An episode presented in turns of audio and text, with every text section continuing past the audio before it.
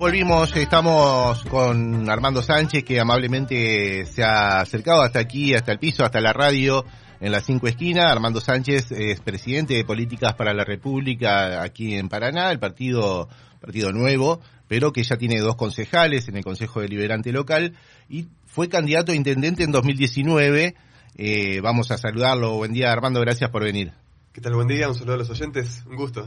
¿Fuiste candidato y vas a ser candidato en 2023? ¿Ya está decidido? Así es, así es, voy a ser candidato en 2023 también. Bien, van con, eh, se llama Paraná Futura en Paraná, ¿qué es? Eh, no, mira, nombre, el, partido es Políticas para la República. El nombre de nuestro programa de gobierno, el que diseñamos para la ciudad de Paraná, le llamamos Paraná Futura y fue el nombre que pusimos a la lista en aquel momento. Pero el partido es Políticas para la República. Este, de hecho, el bloque el primer año se llamó Paraná Futura para que la gente entienda, bueno, quién era o a qué representamos, pero bueno, se entiende que por arriba de todo esto está el Partido Política para la República. El partido. En este caso están analizando la posibilidad de ir con otro partido en algún frente, alguna alianza, algo por el estilo. No, no, no, siempre independientes. Nos vamos a presentar como Políticas para la República. Bien. Eh, decíamos, eh, eh, te estás planteando para 2023, pero ya tienen una trayectoria en el Consejo Deliberante. Está Anabel Becaría, está Emiliano Murador ahí como concejales, con cierta participación, pero yo no sé si eh, cómo analizás vos o cómo ves el resultado de ese trabajo en el Consejo. Sí, yo veo que nuestro trabajo es muy positivo, más allá de que la gran mayoría de los proyectos que hemos presentado se han mm. dejado archivar. Eh, pero no, no creemos nosotros que eso caiga en saco roto, ¿no? El esfuerzo que nos toma eh, hacer los proyectos, este, algunos proyectos nos tomaron más de tres años hacerlos, cuatro años, como por ejemplo el plan director de movilidad, que si quieren después podemos charlar un poco de eso. Eh, si bien tuvo todo un año de, estado legislativo, este se archivó y no vemos que haya sido perdido tiempo porque ya nos queda el proyecto listo para ingresarlo cuando ganemos la intendencia. Ah, bien. Eh, nosotros te pregunto particularmente por eso, porque hablamos eh, mucho del Consejo Deliberante aquí en Paracaidistas Polacos. Bueno, Monchi ahora no está, pero es uno de los que más eh, entiende del tema. y vemos por ahí, o nos planteamos, cuando vemos los proyectos de ustedes, que son proyectos como muy amplios. Uno está acostumbrado a un proyecto, digamos, de modificar una ordenanza que ya existe o implementar una ordenanza para una determinada situación, pero el plan de movilidad ahora van a insistir con eh, la boleta única. Lo vemos y decimos, pero esto es para alguien que es intendente, digamos, hay decisiones que parece que no podría tomar el Consejo Deliberante como, como las que mencionaba recién. No, es que sí es posible. Justamente el proyecto de boleta única de papel para la ciudad de Paraná lo estudiamos mucho, vimos que era posible, por eso lo volvimos a presentar, más allá de que se ha sido archivado, lo volvimos a presentar, porque desde el Consejo Liberante tiene que salir esa ordenanza para que, para que podamos tener ese sistema de elección en la ciudad de Paraná. Entonces depende de que haya mayoría de concejales y depende también de la voluntad del resto de los concejales que quieran hacerlo. ¿No depende también de que tenga orgánica el municipio? No, no, no, no. Lo tenemos muy bien estudiado porque acá la clave es la autonomía municipal. Así que bueno, fue un, fue un estudio enorme este, con nuestros equipos, este, equipos de legales y demás. Lo estudiamos muchísimo, vimos que era factible. De hecho, hay otros municipios que le llamó la atención nuestro proyecto, empezaron a estudiarlo, lo tienen ahí en carpeta, así que están, están viendo. Y están viendo a ver qué pasa también en Paraná. Claro, este, Más allá de eso, también buscamos que esto sea una movida. Para nosotros es, es el mejor sistema de elección posible. No es todo es perfectible, pero es el mejor de los que conocemos, ¿no? Como es en Santa Fe, como es en Córdoba, nos parece mejor el sistema de Santa Fe incluso, este, por categorías. Eso fue lo que propusimos. Y queremos también instar a que esto sea una, una movida para que llame la atención a la provincia. De hecho, en la provincia ya hay seis proyectos con Estado legislativo. El gobernador decía que estaba de acuerdo en un momento. Claro, claro. De hecho, su proyecto, el, presentado por el Poder Ejecutivo, este, es uno de los dos que está en el Senado, uno, uno de él, uno de Cambiemos, y en, el, y en diputados hay uno de Guzmán, del, del PJ, y tres de Cambiemos, por, por el mismo proyecto, digamos, ¿no? Entonces, eh, Bordet decía que no hay consenso. Y bueno, que se llegue a votación y veamos si hay consenso o no, ¿no? Porque los mm. proyectos están ahí con Estado legislativo. Claro, y de diferentes fuerzas, presentados por diferentes y todos con argumentos este, diciendo esto que creemos, ¿no? Que es el mejor sistema posible para la provincia, este, para las elecciones. Es mm. mucho más, este, se gasta muchísimo menos dinero en impresión de boletas, es mucho más amigable con el ambiente, es mucho más este, sencillo el, acto de votación, se pueden votar en simultáneo cuatro o cinco personas este, en, mismo, en la misma aula se hace mucho más ágil la, contabilidad, este, se evita el robo de boletas, que eso la verdad lo padecemos. Este, ¿Sí? Eh, sí, sí, lo hemos padecido. Uno no radica la denuncia en la, policía, pero sí, lo, es algo que, tenemos que andar cuidando todo el tiempo y llevando boletas cuando, cuando faltan, digamos, ¿no? Y también se evita el tema de eh, lo que se llama el voto cadena, porque eso no va en un sobre, sino que la, boleta se dobla y así se ingresa. Este, sí, el, voto cadena no crees que es un ser mitológico. No, yo no, conozco a nadie que, que haya hecho. Yo vi el voto cadena en concreto. O sea, las posibilidades están dadas para que ocurra y que las hay, las hay, dicen, ¿no? Claro. Claro, sí, siempre se dice lo mismo. Yo también claro, pero no, no. A ver, yo he estado del 83, no, porque era menor, pero desde el 89 eh, en elecciones. Y la verdad que nunca había el voto cadena. Ha habido eh, picardía respecto a la sustracción de, boletas que por ahí se han roto y están tiradas o, que uno ve este, determinadas cuestiones con, con, con la boleta. Yo hasta ahí yo es algo que yo he presenciado y he visto. Ahora, el voto cadena no lo vi jamás no solo que no lo vi, sino que no conozco a nadie que lo haya visto, ni a nadie que, viste que vos después decís, no, mira, fue así, hasta en A mí me lo han explicado. me lo han explicado cómo funciona, pero, pero yo para mí entra en la categoría del mito. Bueno, celebro que no lo hayas visto, pero la posibilidad para que eso se haga está. Entonces, bueno, qué mejor que quitar esa posibilidad, ¿no? los sabedores de eso te dicen, claro. En el campo de la idea las posibilidades son casi infinitas, pero pero me llama la atención que se insista siempre con respecto al, voto cadena y, no haya un solo testimonio. Y en, la, en las distintas elecciones del 83 hasta acá, la verdad es que no ha habido problemas importantes respecto a el recuento de votos, a la transparencia, y han ganado eh, distintos partidos, distintas elecciones, y el, el mismo sistema ha sufrido modificaciones importantes, digamos, cuando en el 83 Alfonsín es electo, está electo en un sistema que era el norteamericano, digamos, con este, con un colegio electoral, eso en el 94 se, se modifica a un sistema más europeo, eh, se, incorpora el, el balotaje con porcentajes raros y demás, es, verdad. Eh, pero no, no ha habido denuncias, digamos, eh, Scioli reconoce eh, la derrota con escaso margen. Eh, de, luego ha habido otras elecciones en la provincia de Entre Ríos, digamos, también el radicalismo perdió y ganó elecciones por, por muy finitos números y no, no entiendo, ¿es una preocupación de la dirigencia o que la, gente no ve una preocupación en el sistema electoral? Mira, no te creas, no te creas, porque el día de la elección, vos fijate que por ahí la gente comparte y si volvemos a tener boleta sábana y si vuelve a hacerte en conjunto con las nacionales va a ser una boleta sábana súper larga, mm, eh, no sé si recordarán, la gente va publicando las fotos de las aulas con completas y repletas de, de, boletas. la, paso, por ejemplo, es escandaloso. Claro, no entran en las mesas. Y esto se cambia por una sola boleta. A veces será un poco más amplia, pero es una sola boleta. Y se imprime una sola boleta por elector. Sí. Y hay partidos tradicionales, los partidos que, que, ya llevan años, quizás no les cuesta tanto porque ellos incluso tienen la forma de imprimir tres, cuatro padrones de boletas, digamos. Eh, partidos como el nuestro, por ejemplo, la ley de las pasos te este, da este, para, imprimir un solo, un solo padrón. ¿no? Entonces, eh, estamos en, desigualdad de condiciones, digamos, ¿no? Porque mm. depende de cuánto más tengas vos para imprimirte más, porque otro lo va a tener. Eh, y bueno, y esto reduce, o sea, eh, reduce a cero la desigualdad, ¿no? O sea, estamos todos en igualdad de condiciones. Y eso es, muy rico a la democracia, ¿no? Por eso lo, mm. alentamos tanto. Claro. tengo una pregunta, ya habíamos anunciado que Monchi no pudo llegar en la radio, así que nos va a mandar preguntas por WhatsApp. Sí, saludos a Monchi. Eh, me dice, ¿cómo resuelven el conflicto de poderes con la normativa provincial vigente? Porque eso entra en conflicto con el artículo 1 y 49 de la ley 127. Lo tenemos totalmente estudiado. Em, es posible porque prima la autonomía municipal. Eso, eso en, principio.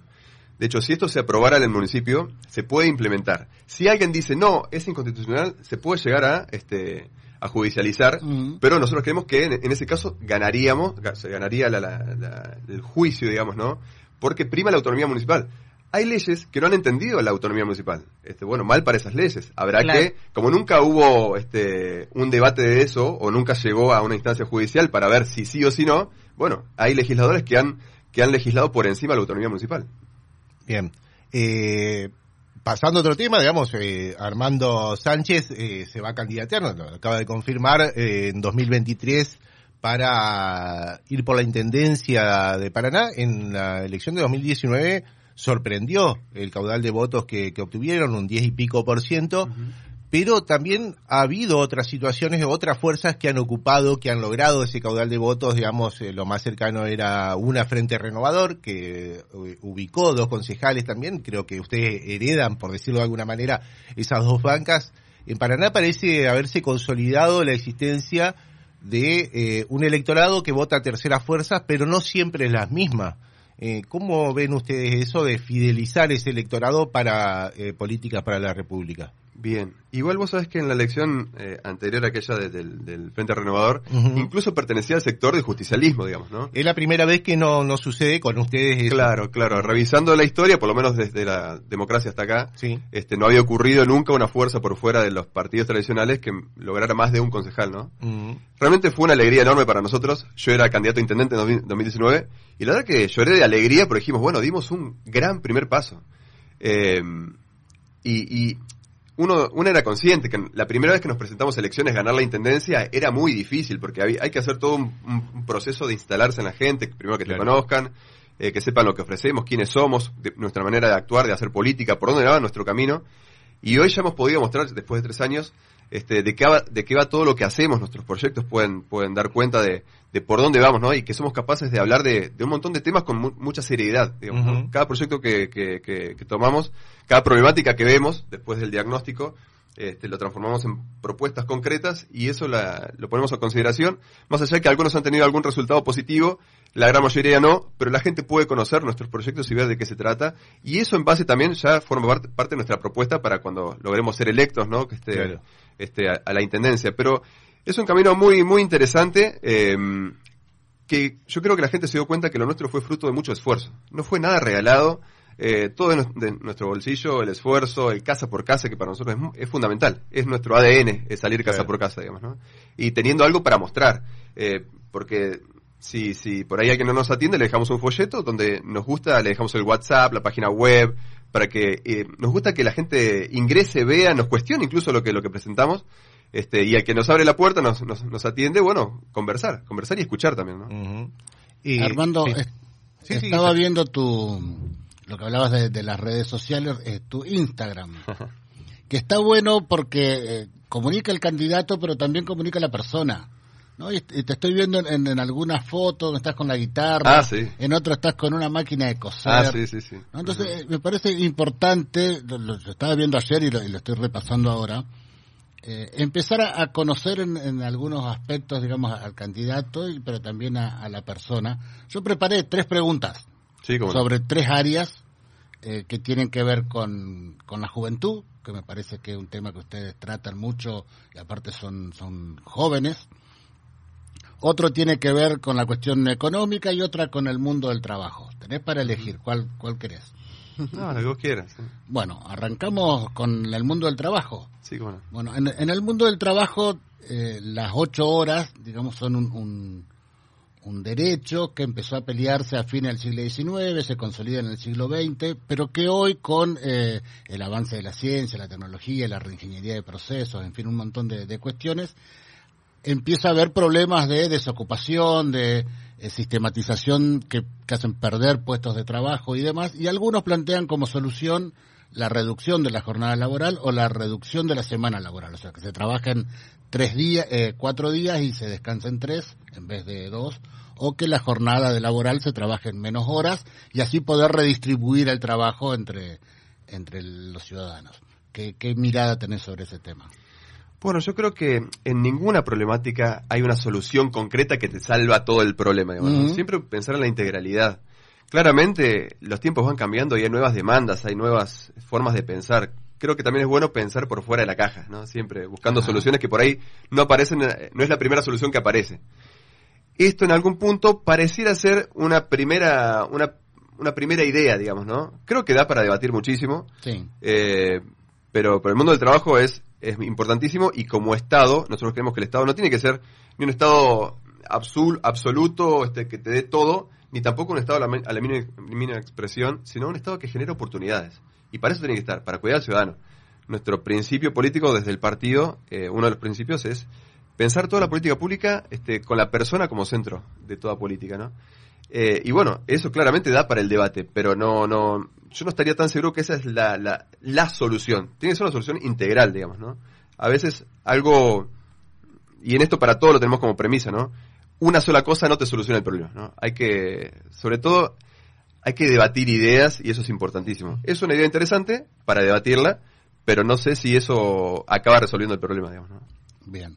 El tema de juventud que también está vinculado con esto, hay, hay algunos que plantean que entre los 18 y los 25 años hay un 30% aproximadamente de lo que algunos despectivamente llaman eh, nini, que es las personas que no trabajan y no estudian, y que también como una solución, no digo única, pero también como un aporte, habría que volver a algunos esquemas, no digo servicio militar, pero servicios sociales obligatorios, alguna cuestión que tenga que ver con los talleres, que el Estado eh, aborde desde ese punto de vista esa problemática. ¿Están de acuerdo? ¿Lo han visto?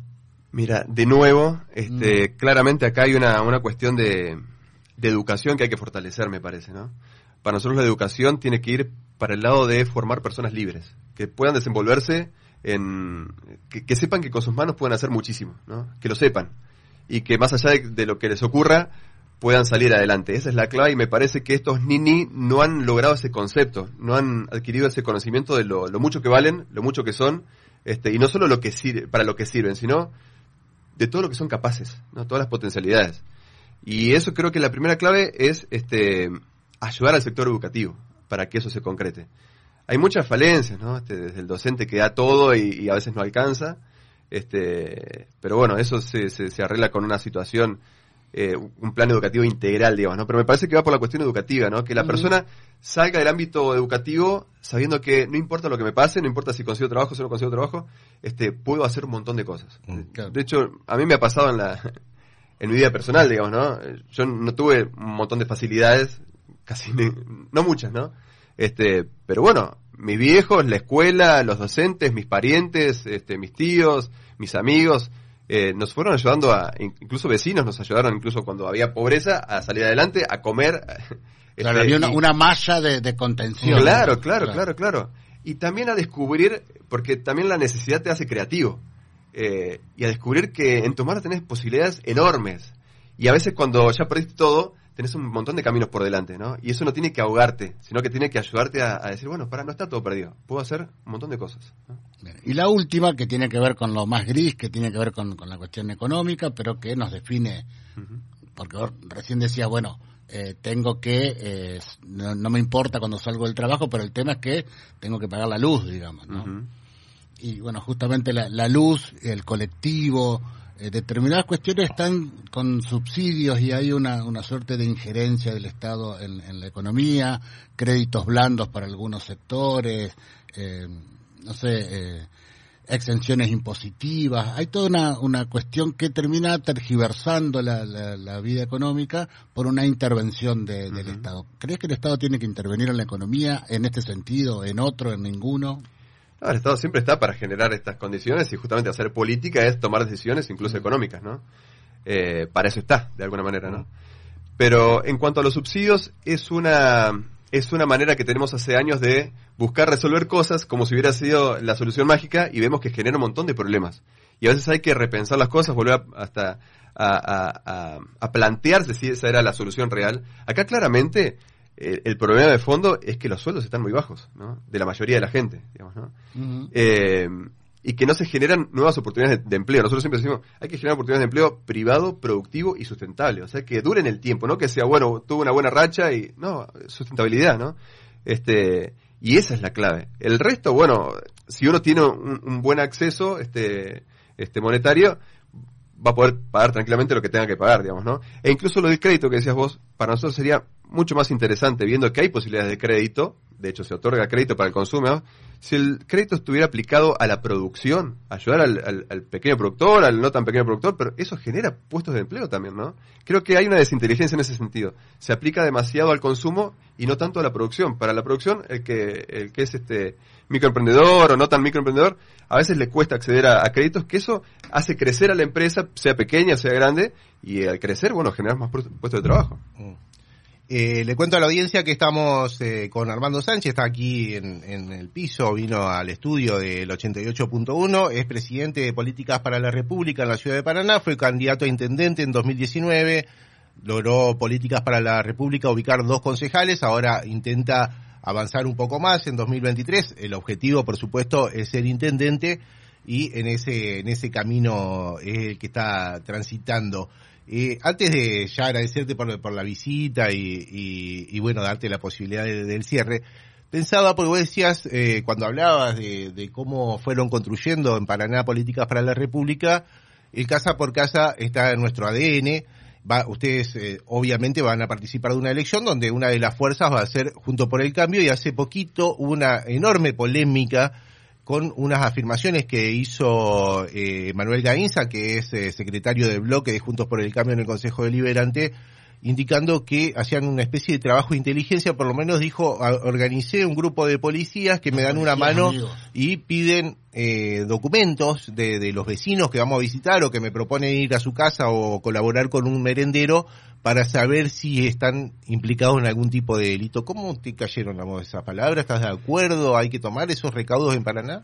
Mira, justamente eh, hablamos de esto. Lo primero que dijimos cuando vimos esto y hablábamos en el partido con varios de nosotros, dijimos, lo primero que dijimos, mira, estamos debatiendo de esto, o sea, hablando de esto y no estamos hablando de propuestas de soluciones para cambiar la vida de la gente. Eso por un lado, ¿no? Y creo que tenemos que ir por ahí. El debate que tiene que darse cada vez que salga un candidato, un precandidato, alguna personalidad pública de la política, paranaense, entrerriana, nacional también, debería ser instalar un debate de, miren, miren qué propongo, y otro que proponga algo mejor, o cómo mejorarlo, y que se reúnen a debatirlo y salió un producto mejor, una, una ordenanza, una ley mejor, para cambiarnos la vida para bien y que eso sea un buen resultado. Eso deberíamos debatir. ojalá logremos eso, ¿no?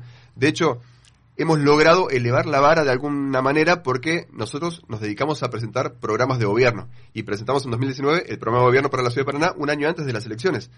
Cuando veíamos que antes no era tan común presentar programas de gobierno. Sí, este, la, la, plataforma, que es lo que te exige la ley. Pero a veces es un enunciado, ¿no? Nosotros trabajamos en programas de gobierno y lo presentamos y hoy vemos con, con agrado que todos los precandidatos están hablando de estamos trabajando en un programa de gobierno. presentó un programa de Bueno, bienvenido sea, bienvenido sea, y ese es el debate que tiene que darse. ¿Cuál es el tuyo? ¿Cuál es el mío? Fíjate vos, qué pensé yo para el transporte, qué pensé yo para los residuos, para el, eh, cómo resolverlo del el, relleno sanitario, la planta de tratamiento de fuentes locales, el transporte, el arbolado. A ver qué pensaste vos y cómo se puede mejorar para que la gente pueda elegir entre lo mejor y lo mucho mejor. Sí, está bien, pero en la relación eh, en cuanto a la campaña, ¿ustedes piden documentos, digamos? hacen no, no, indagan acerca de no, no, no, no. no, no, lo consideras necesario o vas y decís, bueno, veremos qué pasa? No, no, porque si me saco una foto con alguien puedo explicarlo tranquilamente. Eh, otra de las fuerzas con las que van a, me parece que va, eh, puede ser que ustedes tengan una, una contienda, digo, que tiene chances de ocupar por ahí ese espacio de, de la tercera fuerza que, a mi entender, eh, hay un electorado que elige tercera fuerza, pero no siempre la misma. Veremos si ustedes logran consolidar ese electorado y hacer que los voten de nuevo. Me parece que va a ser eh, mi ley. Igualmente no tiene un armado tan firme por ahora en Paraná, pero uno estima que, que se va a venir viniendo y eh, está creciendo en las encuestas. ¿Cómo ves el partido de los libertarios y esa, ese conjunto que se ha armado ahí? Bueno, primero déjame decirte que a nivel municipal en Paraná eh, nadie tiene la vacatada, eso lo tenemos muy claro. Nadie tiene ya ganada la elección, ni el oficialismo actual, ni, ni otras fuerzas tradicionales, nadie la tiene. Este, la gente está muy cansada, esto lo vemos en el casa por casa, que para nosotros es muy importante. No necesitamos encuestas porque lo, lo vemos este día a día.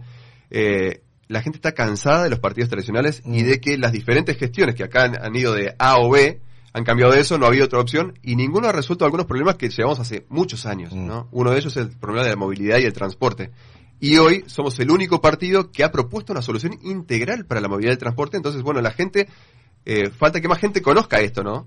Y, que sepa que somos capaces de resolver esta cuestión porque ya lo hemos propuesto, ya hemos mostrado cómo hacerlo. De hecho, cualquiera lo puede ver en nuestra página web, políticasparalarepublica.org.ar o que nos busque en Instagram, ¿no? Hemos propuesto eso, ¿no? Entonces, creo que eh, la clave es que más gente nos conozca, que sepa nuestra manera de hacer política y tenemos muchas chances de que, de que cosas buenas este, nos sucedan y le sucedan al paranaense si nos elige, ¿no? Por eso, nadie tiene asegurada la elección municipal. Y lo de los libertarios, la verdad, es un partido ideológico eh, y la verdad no, no, no compartimos demasiado. No sé, el, crecimiento, uno ha visto a lo largo de muchos años gente que apareció y desapareció, gente que en su momento estaba eh, top uno del trending topic de, las conversaciones y hoy ni se acuerdan el nombre, ¿no? Mm. Así que bueno, esto puede ser un caso parecido. Armando, eh, tengo así como en la memoria que siempre la llegada de un nuevo, de una nueva gestión en la intendencia es contrata mucho, despide mucho. ¿Vos qué relación te planteas con los trabajadores municipales o si, si tenés, tienen analizada esa parte y cómo van a actuar? Sí, em, mira, para nosotros una de las cosas más importantes es el buen trato del empleo municipal y la valorización de la carrera municipal. Yo tengo varios amigos, este, conocidos, grandes amigos acá que trabajan en el municipio, y bueno, ellos me cuentan todo el tiempo, ¿no? Y voy a decir algo que, que, me cuentan, eh, y es el destrato al empleo municipal. Lo tengo que decir con mucha pena, ¿no? Eh, la gente que estará escuchando sabrá de algún vecino, algún pariente que trabaja en el municipio y, sabe que esto es así, lamentablemente, ¿no? Eso es lo primero que tenemos que cambiar. Eh, tiene que haber buen trato, uno tiene que generar buen clima en los ambientes laborales, porque eso también te potencia enormemente. O sea, en pos de, un buen cambio para la ciudad, de, mejoras para la ciudad, lo primero que uno tiene que hacer es hacer generar un buen clima en el empleo municipal, ¿no? Eh, porque hay muchos empleados municipales que, que dan su, su enorme cantidad de tiempo y compasión por hacer las cosas bien, ¿no? Y a veces no se lo siente tan valorado en, la, en el común de la gente, pero hay mucha gente que hace mucho bien, digamos, ¿no? No hay que demonizarlos.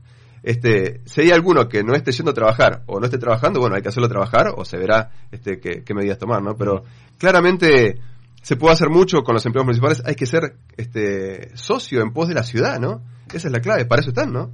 Hay que valorizar eh, al empleado municipal y a la carrera municipal. Armando, muchas gracias por haberte acercado hasta aquí, hasta las cinco esquinas, al piso de la 88.1 para estás polacos. ¿Conocías acá? Sí, sí, sí. Sí, la conocía. Bien, eh, y bueno, te deseamos lo mejor en esta en este objetivo de revalidar los títulos y ir por más en 2023. Muchas gracias, muchas gracias. Hasta pronto. Armando Sánchez, presidente de Políticas para la República aquí en la ciudad de Paraná y eh, candidato a intendente para 2023.